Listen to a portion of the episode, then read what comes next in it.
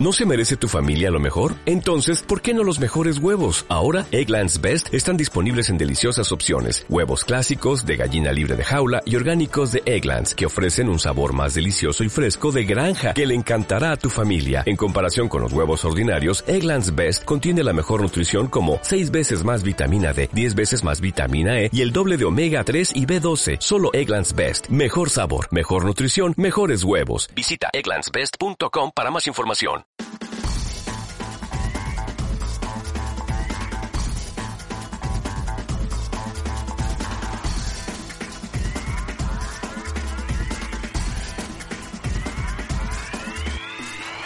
Buenos días, triadictos. Estáis escuchando el episodio 39 de Triatlón y otras drogas, el podcast donde hablamos sobre triatlón, entrenamiento, nutrición, material y todo lo relacionado con este apasionante mundo. Porque ya sabes que no hay nada que guste más a un triatleta que hablar sobre triatlón. ¿Y quién hace posible esto? Pues como siempre, Edu Vela de motivacional.es y un servidor, se va a abrir de hilandofino.net. Así que sin dar más vueltas, paso a saludar a Edu. Edu, ¿qué tal tío? Buenos días. Hola chaval, ¿cómo estamos? Buenas, muy bien. ¿Qué pasa? ¿Cómo ha ido la semana, tío? Bien, bien, aquí me has pillado recién llegado de la bici, almorzando y, preparando el podcast. ¿Y tú qué? ¿Cómo, cómo ha ido el día? Bien, bien, pues nada, yo he estado grabando mi daily esta mañana mientras sacaba a, a mis perricas y por lo de siempre, el curro, grabar el daily y, hacer las tareas domésticas. y, liado, y Entrenaré esta tarde, yo, yo ahora entreno por las tardes. Claro, pues si tienes la escuela ahí y los crío como una pedazo de bestia, que vais a Banjoles a partirlo por la mitad, pues me dirás. Bueno, a lo mejor nos parten allá nosotros, pero bueno, sí, vamos, vamos con ilusión sobre todo y con ganas. Eso es importante. Eso es importante. Claro. Bueno, tío, que te iba a decir, ¿cómo, cómo, bueno, la evaluación un poquito así del episodio que hicimos con Pedro, a nivel personal, mi opinión y la tuya, yo creo que a mi, mi nivel personal a mí me encantó, me encantó, me parece una sección muy buena, una sección que la gente le va a ayudar a, conocer un poco más cómo ha quedado y cómo hemos visto nosotros las competiciones y, puede ser una dinámica muy positiva. Sí, la verdad que sí. Bueno, para empezar, pedir disculpas de nuevo porque tuvimos un, problema con el audio de Pedro. Yo lo escuchaba bien en, en mi ordenador, pero al exportarlo a MP3 no, no comprobé que los tres, a ver, el audio de los tres fuera bien, yo vi que era el episodio, tal, escuché la intro y, cuando lo subí a Pedro no se le escuchaba, con lo cual faltaba su, su pista de audio, no sé por qué, la verdad. Bueno, no es que faltara, es que se oía muy flojita, muy flojita. Mm. Entonces, pues pedir disculpas a la gente y, nada, lo arreglamos y bueno, no creo que nadie, no, se murió nadie, ¿no? Por no, por no, por no oírnos, ¿no? Entonces, pues, somos prescindibles. Bueno, y luego, eh, al hilo de lo que tú has comentado, pues yo estoy contigo. A mí me gustó mucho la sección. A mí me, gusta mucho hablar de, competiciones, pero claro, mm, es lo que comentábamos nosotros anteriormente hablar con Pedro. Mm, no, no, somos expertos y no estamos preparados a lo mejor para hablar de competiciones eh, de forma autónoma nosotros, pero cuando hay una tercera persona que sí que está puesta en el tema, pues a mí, me encanta hablar de competiciones. De hecho, todas las, carreras que de este fin de semana pasado, el Ironman de Noya, eh, la Copa de la World Series de Leeds, ya la estaba, yo la estuve viendo y la estuve viendo con otro ojo, con otro ojo en plan de decir, bueno, es que de esto vamos a hablar en el futuro, hay que mirar los detalles porque vamos a hablar en el futuro con Pedro de esto. Y me ha, molado, me ha molado mucho, ¿sabes? Me ha molado mucho porque me, me, ha hecho prestarle mucha más atención a las competiciones, mucha más atención a las crónicas que leo de las carreras, a los vídeos que veo y me, ha molado mucho ese tema, ¿sabes? Sí, sí, yo estoy contigo. La verdad es que aparte nos va a venir bien a nosotros porque así por lo menos cogemos un poco más de experiencia a la hora de ver eh, las competiciones y como dices tú, los aspectos, de cómo hace una transición, que ya hablaremos de las transiciones, cómo las hacen y tal, porque a mí yo me enfoqué, mucho a la hora de ver las transiciones. Claro. Y, nada, muy bien, muy bien. de hecho, y, espectacular. De, hecho, cuando empezamos con el. Bueno, yo uno de mis objetivos cuando empecé con, el, con este podcast y también cuando empecé con el mío personal era eh, justamente eso era el. Porque claro, no es lo mismo leer una cosa para tú entenderla que leer una cosa para explicarla. Entonces, eh, yo ahora estoy viendo las competiciones y sé que las voy a tener que explicar o, en cualquier caso comentarla aquí. igual cuando leo un artículo para, para, explicarlo aquí o para hablar aquí sobre un tema, lo estoy leyendo ya con un ojo diferente porque luego hay que explicarlo y, y es cuando realmente pienso yo que estaba aprendiendo, ¿sabes? No sé, no sé tú qué opinas, pero a mí me, está encantando eso porque leo las cosas con, un ojo diferente, ya te digo, para, sí, con otra perspectiva. Exacto, para poder enseñarlo, quedándome con los detalles, cómo os voy a explicar esto y no sé. Claro, tienes que explicarlo para que lo entiendan, porque es muy, es muy, sencillo tú leerlo y decir, ah, vale, esto es así, pero lo difícil que en todo es poder explicar a los demás algo que tú entiendes, ¿no? Eso es lo más complicado. Y en ocasiones yo, estoy, yo estoy leyendo un artículo, a lo mejor voy corto de tiempo, leo un párrafo, no lo entiendo o no lo entiendo todo lo que lo bien que me gustaría y directamente digo, bueno, no pasa nada, ya lo leeré o paso y ya, en fin, ya, ya lo veré en otro momento. Pero en este caso, no, en este caso doy la vuelta, vuelvo a leer el artículo, incluso me lo saco en un papel, voy, no sé, me lo esquematizo para poder explicarlo. Y eso la verdad que es algo que yo lo veo súper interesante para de cara a nuestra propia formación, ¿sabes? Sí, para ir, seguir reciclando, que es muy importante, la verdad. Sí, sí, sí, sí. Así que pues... Claro. Pues nada, pues poco más, ¿no? Vamos, vamos al tema de que nos ocupa y nos preocupa, ¿no? Esta semana. Sí, bueno, eh, este típico tema que siempre tenemos ahí en mente, que yo creo que, está muy bien. Yo lo, yo lo dije un poquito, hablé un poco de ellos en mi canal de YouTube, que es cómo ah, entrenar en verano, cómo, cómo afrontar un verano de entrenamiento, igual que hablamos hace en, Navidad, cómo afrontar una Navidad de entrenamiento, qué cosas, aspectos teníamos que tener en cuenta, pues en, verano pasa casi igual, ¿no? Eh, hay gente que coge vacaciones, hace más calor, hay, hay muchos aspectos que, que hacen que el entrenamiento sea igual, pero tienes que adaptarlo a esos aspectos. Entonces, eh, vamos a hablar un poquito también un poquito de planificación, unos toques de planificación, de cómo lo haremos nosotros, explicando cómo es, que mm, cómo enfocaremos, a lo mejor cómo enfocaríamos unos periodos, depende de competiciones y todas esas cosas y, yo creo que puede ayudar a la gente a, la hora de ponerse a, bueno, voy a ver si entreno este verano. Bueno, pues no, escucha a nosotros y luego mm, puede, puede sacar ahí algo claro. Sí, sí. Bueno, eh, para poner un poco en contexto el personal, nosotros vamos a pensar que hemos empezado a entrenar en, en septiembre, octubre, ¿no? O incluso noviembre. Hemos realizado una buena preparación invernal, una de normal, mm, lo que se hace casi siempre o prácticamente en todos los deportistas, así de nivel medio o bajo medio, que podemos nosotros entrenar o como nosotros, eh, es, hacer una planificación tradicional, eh, donde la planificación tradicional se caracteriza porque eh, los periodos son mucho más largos, al principio se trabaja a baja intensidad, posteriormente se va aumentando el, eh, se aumentando el volumen poco a poco y luego posteriormente en el periodo más específico se aumenta la intensidad y se reduce ese volumen. Por ese tipo de cosas se caracteriza una planificación tradicional. Vamos a dar por hecho que hemos entrenado todos de forma eh, tradicional hasta la época de los dualones y primeros triatlones, ¿no? Para tener nuestro pico de forma. Y ahora pues ya llega junio, llega el verano, nuestro horario laboral de normal, mucha gente, gente que es funcionaria y demás cambia, se trabaja solo de mañana, o a lo mejor no, o a lo, a lo mejor cogemos vacaciones, en definitiva hay más horas de luz y podemos enfocar el entrenamiento de forma diferente. Entonces, pues un poco eh, quería poner en contexto eso para a partir de ahí pues ya hablar de lo que vamos a hacer en verano, cómo vamos a enfocar el entrenamiento y ese tipo de cosas que tenemos que tener en cuenta. Correcto, muy bien, sí, sí. Y bueno, como dices tú, ¿no? Pues, para planificar un verano, pues tendríamos que tener unos aspectos a tener en cuenta. Has dicho tú el cambio de horario laboral, que puede ser un aspecto muy importante, ¿no? Porque no es lo mismo entrenar post trabajo a no entrenar porque estás de vacaciones. También hay que tener en cuenta si tienes familia, el, el los, niños, los niños dejan de ir al colegio, ¿no? Claro, todos esos aspectos es complicado. Entonces, para que mm, la gente se centre, es muy importante que tu entrenador, decirle a tu entrenador, digo, mira, pues a partir de ahora esto es lo que puedo hacer, para que él diga, bueno, pues si quiero trabajar como queremos hablar ahora de la planificación, venga, pues ah, vamos a enfocarlo de esta manera, puedo echarle dos horas todos los días, una hora y media, una hora y cuarto, las horas que sea, y los domingos puedo tirar más, venga, pues a partir de ahí empezar a planificar. Yo siempre suelo decir que, en verano lo bueno que tenemos que es que tenemos competiciones que no son triatlones, porque a lo mejor hay menos triatlones porque, aunque es raro, ¿no? Pero en verano hay menos triatlones a nivel, por lo menos, ejemplo, aquí regional. Pero tienes un montón de carreras populares, tienes travesías, tienes, todas las semanas tienes algo que puedes decir, bueno, pues si no he, podido correr, a lo mejor tengo un día de carrera, puedo hacer dos, pues ese día de calidad de carrera puedo hacer una carrera popular, un 5, 6K con gente, ¿no? Entonces siempre tienes un, digamos, un periodo de, semanal de motivación para poder seguir entrenando. Sí, y que luego ese tipo de, competiciones de un solo deporte que nos pueden ayudar para, para cumplir los objetivos de cada uno de los periodos que hablaremos posteriormente.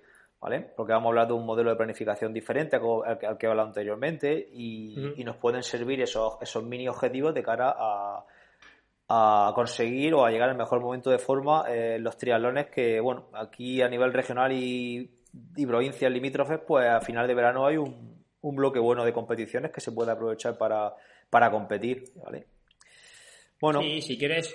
Bueno, entonces, de forma general. Eh, sí, dime. Que decía que en el siguiente podcast podemos hablar de una planificación bien hecha, a lo mejor para una, un pico de forma final de verano y podemos hablar entre nosotros y, dejarla aquí. Dejarla hecha, a lo mejor en, forma Excel muy esquemática, pero para que la gente lo tenga y que pueda. Venga, pues. Si alguno quiere seguirla, que la siga. Podría ser interesante y bueno, de paso la dejamos ahí un poquito, como tú has dicho, de forma esquemática, que eh, la gente vaya, vaya viéndola y si tiene alguna duda, que, alguna duda que nos diga. Mm, podemos dejar la puerta abierta que la gente nos comente y, ya de paso podemos hablar de planificación, que creo que no hemos hablado en ningún episodio de forma específica de modelos de planificación y ese tipo de cosas. ¿no? Correcto. Bueno, que pues lo dejamos que la, gente nos diga en comentarios y si le mola, pues, pues lo hacemos. Venga, vale, pues muy bien. Venga, pues ahí queda eso. Vale, pues mm, para seguir planificando yo eh, buscaría, buscaría objetivos, ¿no? Es decir, como has dicho tú, el, aspecto de que después del verano suele tenemos, solemos tener triatlones. Eh, yo buscaría, por mejor, dos, tres triatlones a final de verano o, a, finales de agosto para poder tener como un objetivo final, ¿no? Es decir, pues no entreno, hago las carreras que me has dicho, pero luego, ¿qué hago? Si yo hago triatlón, si no hay triatlones, ¿qué hago? ¿Vale? Te quedas un poco en, tierra de nadie. Entonces, pues yo buscaría eso, septiembre, octubre, otro pico de forma ahí bueno, después del todo el verano, para poder competir. Existen un montón de triatlones, yo creo, y muy chulos. ni me acuerdo de Carboneras, que a mí me encantó, y yo como el año que viene voy a volver. Me parece un triatlón súper bien montado, súper bien organizado y, en una zona espectacular para nadar, para montar en bici y para correr. Sí, sí, sí. Bueno, pues eh, hablando ya de, hablando de esos objetivos, vamos a empezar a, hablar del modelo de planificación ¿no? que, vamos, que proponemos utilizar en verano. Es un modelo de planificación un poco más avanzado del, tradicional que, hemos comentado anteriormente. Y vamos a decir, pues brevemente, sin meternos mucho en, tecnicismo, en qué consiste y, qué es lo que tenemos que tener en cuenta para, adaptar ese modelo a, nuestro, a nuestro entrenamiento. Y bueno, vamos a hablar del modelo ATR, ¿no? Sí, correcto. Eh, bueno, se denomina ATR, yo, yo siempre lo, he escuchado que cargas más concéntricas, ¿no? Porque, porque como has hablado tú en el tradicional, las cargas son más simples, son más amplias, es decir, tiene más tiempo de recuperación entre una carga y la otra, es mucho más, digamos, mucho, es un periodo mucho más lento, es un entrenamiento mucho más lento, pero productivo al final, ¿no? Es decir, es como como hornear el pan, ¿no? Lo tienes que poner y se va haciendo poco a poco, poco a poco. Y no es como el ATR, yo lo digo, es como unas tostadas. Los metes en la tostadora, pa, a los tres minutos lo tienes otra vez hecho. Entonces, es, es un ejemplo. ¿eh? El ATR es carga concéntrica, sale la tostadora y luego se mete y así. ¿Por qué? Porque se me ocurre, se me ocurre otra similitud, es que las tostadas en ocasiones se te queman, entonces hay que tener cuidado con, el ATR. no, hay que ponerle, hay que ponerle la temperatura perfecta. Pero a lo que me refiero... Eh, aunque se te quemen, es que eh, cuando haces pan al horno es un periodo tradicional que se va haciendo poco a poco y al final, a las dos o tres horas, no sé lo que tarda el horno, ¿vale? Tienes una barra de pan que es comestible. Pues el ATR es igual, mete, pero las metes en, la tostadora y entonces en pocos minutos una carga fuerte, ¡pum!, sale y vuelves a tener un pico. Otra carga fuerte, ¡pum! Y eso más o menos para que la gente se ubique de lo que es una carga simple a una carga eh, compleja, ¿vale? Que es ATR. Sí, lo que bueno, las ATR son las siglas de acumulación, transformación, realización, que es el nombre que, tiene cada uno de los, de los periodos o, mesociclos de, este de este modelo, de este macro. La, el ATR en sí es un macrociclo de entrenamiento y cada uno de los mesociclos pues se denominan el, el primero acumulación, segundo transformación y tercero realización. Y cada uno de ellos pues se buscan alcanzar una serie de objetivos y como tú has comentado, que son básicamente los mismos que teníamos en una planificación tradicional, pero más concentrados. Entonces, en el mesociclo de acumulación buscamos acumular cargas, desarrollar una serie de, objetivos más, eh, más encaminados a, objetivos de tipo general, ¿no? En el periodo de transformación ya buscamos especificar más el trabajo y en el de realización pues ya buscar más esa puesta a punto final para la, para la competición y siempre, que es lo que caracteriza a este modelo, es concentrando las cargas, lo que tú has dicho, hacerlo todo mucho más rápido. Por eso son, es un modelo que se recomienda en deportistas de alto rendimiento, ¿vale? Cuando hay, que, cuando, cuando hay gente que quiere rendir, por ejemplo, quiere rendir mucho en febrero, quiere rendir mucho en, en no sé, en abril y luego en, no sé, en, julio, por ejemplo, pues ahí la gente de alto nivel utiliza mesociclo, macrociclo ATR para, para estar fuerte en varios momentos de la temporada. Con uno tradicional, pues te asegura estar fuerte en un periodo de la temporada solo, mientras que con este no, con este eh, lo utiliza gente de alto rendimiento para eso, para tener diferentes picos en diferentes momentos. Exacto. nosotros, yo, yo lo, bueno, lo hemos hablado antes de grabar, yo lo enfocaría un poquito también a, desarrollar esas cualidades que a lo mejor eh, a nivel tradicional durante el año pues no lo hemos podido hacer muy bien pues si no has podido trabajar muy bien la fuerza explosiva porque no has tenido tiempo, no has podido, pues a lo mejor en este periodo de, ATR trabajaríamos, enfocaríamos un poco el objetivo en desarrollar esa fuerza explosiva. Eh, como también hemos hablado antes, para, el triatlón es complicado hacer un ATR perfecto. ¿Por qué? Porque son tres disciplinas, entonces, claro, no puedes distribuir siempre el acumular en la, de las tres disciplinas, ¿no? Entonces, y la transferir en las tres disciplinas ni realizar en las tres disciplinas. Sí, sí, sí. Entonces, yo lo enfocaría primero un periodo a lo mejor de acumular o ATR un poquito más enfocado a la natación, manteniendo carrera y manteniendo bicicleta, otro periodo de ATR manteniendo la natación y desarrollando la carrera, por ejemplo, y el último periodo de ATR, poniendo el ejemplo que ya estamos a finales de agosto, metería un desarrollo de, carrera, de bicicleta y mantendría las otras dos disciplinas. ¿Para qué? Porque como a fin y al cabo nosotros no somos eh, profesionales, a lo mejor si hacemos ese tipo de desarrollo que acabo de decir, no, la carga no es tan alta y, una persona amateur que tiene vida fuera del deporte, pues a lo mejor sí lo puede asimilar mejor. Mm, y como has dicho tú, una persona de alto, nivel está claro que puedes hacerlo perfectamente porque él puede asimilar las cargas que sean. Es una persona que está hecha para el deporte, pero al que no, pues yo lo enfocaría de esa manera.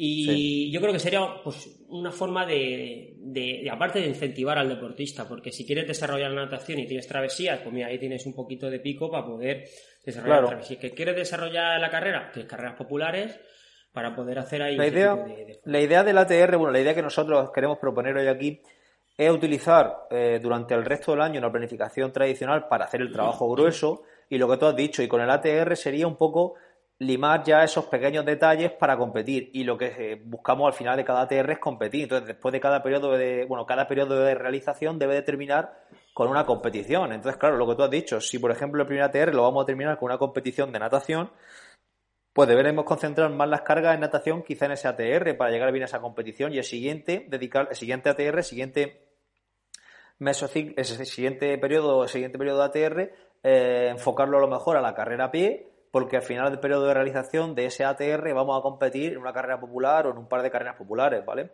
Entonces, claro, pues sería un poco ir limando detalles porque este modelo de planificación nos lo permite por los constantes cambios que hay de, los contenidos, ¿no? Por, esa, por esa variedad que hay en los, en mesociclos y en los, periodos de entrenamiento.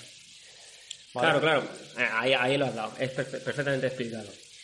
Y bueno, más o menos para que la gente se sepa cómo, qué, puede durar un ATR, pues está en torno a 4, 6 semanas, 7, a lo mejor le puede meter 8, si ya, si quieres ampliarlo porque quieres que caiga un día específico que haya una carrera. Pero suele durar eso, entonces siempre al principio haces más acumular, un poco de transferir y poco realizar y conforme vas llegando a la zona que quieres llegar, pues a lo mejor más, realizas más, acumulas menos y transfieres un poco menos. Eso va, ya, bueno, cuando hagamos la planificación lo vais a ver, se ve, haremos con torrecicas para que veáis muy bien cómo se hace la comunicación, cómo se hace la transformación, cómo se hace la realización y buscamos, podríamos poner ahí también las cualidades que se buscan cada cosa, qué tipo de, de pico de, de desarrollo, ritmo de competición o ritmos medios para que la gente lo vaya, lo vaya limando bien y lo vaya entendiendo. Sí, sí, perfecto. Pues ahí lo, eso va a quedar más explicado porque gráficamente se ve mucho mejor. Bueno, eh, vamos a hablar de cada periodo del ATR por separado, ¿no? Para que la gente un poco se ubique y sepa lo que tiene que trabajar en cada uno de esos periodos.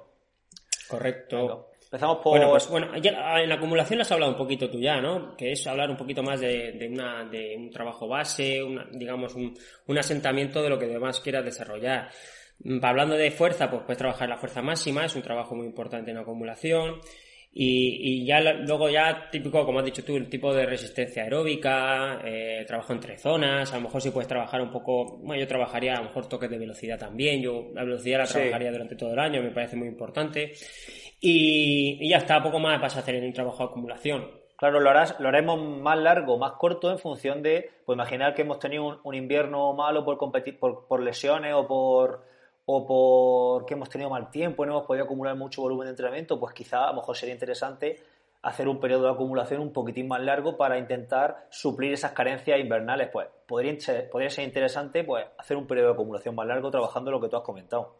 claro, por ejemplo, sí, sobre todo en la bicicleta, porque mucha gente a lo mejor no puede acumular bien en la bicicleta por el tiempo, por el frío, por, su hora, hora de trabajo y demás, porque se hace de noche. Entonces, a lo mejor ahí dices tú, venga, pues metemos un poco más de volumen y acumulamos un poquito más aquí en la bicicleta que, le va a venir, le va a venir de fábula. Luego, el periodo de transformación, ¿vale? Eh, digamos, es un periodo, si lo quieres enfocar eh, parecido al tradicional, es, un, es, específico, ¿no? Digamos, estamos acercándonos yo, nos estamos acercando un poquito más ya al trabajo más, más cercano al que queremos trabajar en, competición. Y aquí, pues sí, trabajas ya algo más de, de fuerza explosiva, cosas más específicas, eh, digamos, trabajo en umbral, no, a lo mejor no, a lo mejor igual velocidad, trabajaría mucha velocidad, yo es que la velocidad me parece esencial, porque si hay que ser rápidos y si no, si no tienes chispa de velocidad en, en las transiciones eres lento y hay que tener chispa de velocidad tanto en salidas y todo. Y, y, trabajaría eso más o menos. Y como has hablado tú por ejemplo si aquí te ha faltado en por ejemplo en natación eh, no has podido trabajar palas bien porque no sé pues bueno pues a lo mejor aquí metería más trabajo de pala, más trabajo de fuerza explosiva con palas. Eh, siempre limar, intentaría limar aquellos aspectos que no podía hacerlo en, invierno, intentarlos limar ahora en verano. Claro, pero bueno, la clave en este, en este periodo es que de transformación es que el trabajo es más específico. Aquí pues también cabría meter un poco el, concepto de especificidad. Eh, no es lo mismo el trabajo específico para un triatleta de distancia sprint que el trabajo específico para un triatleta de distancia Ironman. ¿Vale? Entonces, claro, pues tenéis que tener en cuenta cada uno en la especialidad que estáis que estéis compitiendo, aunque entiendo que si hacéis una ATR es porque estáis trabajando en distancia sprint olímpica a lo sumo, puesto que eh, una ATR para a lo mejor un periodo, un, Ironman, para una persona que prepara Ironman de, de nivel amateur, pues yo no lo veo demasiado, demasiado interesante. Para un deportista de Ironman de alto nivel, pues un periodo entre dos Ironman, pues podría ser perfectamente una ATR, pero un ATR muy modificado a esa, a esa especialidad, ¿vale? Claro, claro, si no, yo no, creo que llegase bien trabajando en ATR en forma de pensar. Pero bueno, todo es probarlo, a lo mejor sí. Si esto al final, eh, esto es como todo, hay los modelos tienen su, su base de la persona o del, del, teórico que los creó y luego al final esto hay que adaptarlo porque, en fin... y te habrá pasado a ti 300 veces que planificas y luego tienes que modificar todo porque claro. puede... tú piensas una cosa, el deportista piensa otra, lo, lo, lo juntas y luego pasan otras 100.000 cosas. entonces, es complicado. Lo de la planificación, a mí, me gusta, a mí me gusta hacer algo, una planificación básica, las líneas maestras, de dónde vamos a ir y luego ya ir afinando eh, semana a semana, porque si no, eh, saber, dónde, saber, dónde, saber dónde estás, pero luego afinar ya semana a semana, porque afinar eh, a seis meses, con seis meses previos es imposible, es lo que tú dices. no, no, es, real. Tú puedes hacer una planificación muy fina en en noviembre y, y cuando llega febrero mm, esto es como lo del teléfono roto, de lo que he dicho primero, lo que sale, al final eh, cualquier parecido es pura coincidencia. Y, si ya tienes un deportista que si te apunta a las carreras sin decírtelo, ya, ya es perfecto. Eso ya... O te, o te enteras oye, que corro el domingo y dices, ¿el domingo, hostia? Bueno, y si te enteras antes de tiempo, bien, pero el problema es que te enteres por Instagram o por, Facebook. o, te mando un WhatsApp y te ponga la foto ahí que nadie hecho podio y tú, hostia, sí, sí. no tienes puta idea. Bueno. Esas cosas pasan, que lo sepáis. Palito, para, eh, palito para algunos deportistas, es por lo que veo. Ah, es que, madre mía. Eh, bueno, para que sepas más o menos lo que puede. Bueno, has dicho eh, del trabajo de acumular, hemos, hemos anotado aquí que puede durar en torno a 30 días, el de transformación de 15 a 20, ¿vale? Para que tengáis un poco así eh, acorde a lo que puede ser, son tres semanas de transformación, cuatro a lo mejor, y de acumular, pues sí puedes hacer entre cuatro y seis semanas.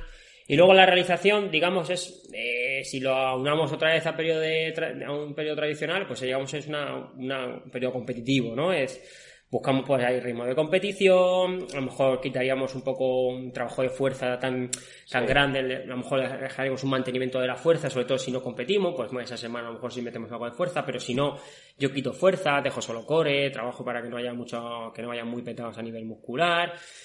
Y la realización es lo que busquemos para poder competir. Si hemos dicho que es una carrera popular, pues ya sabemos que tenemos que hacer como una puesta a punto para esa carrera popular correr las finos, ¿vale?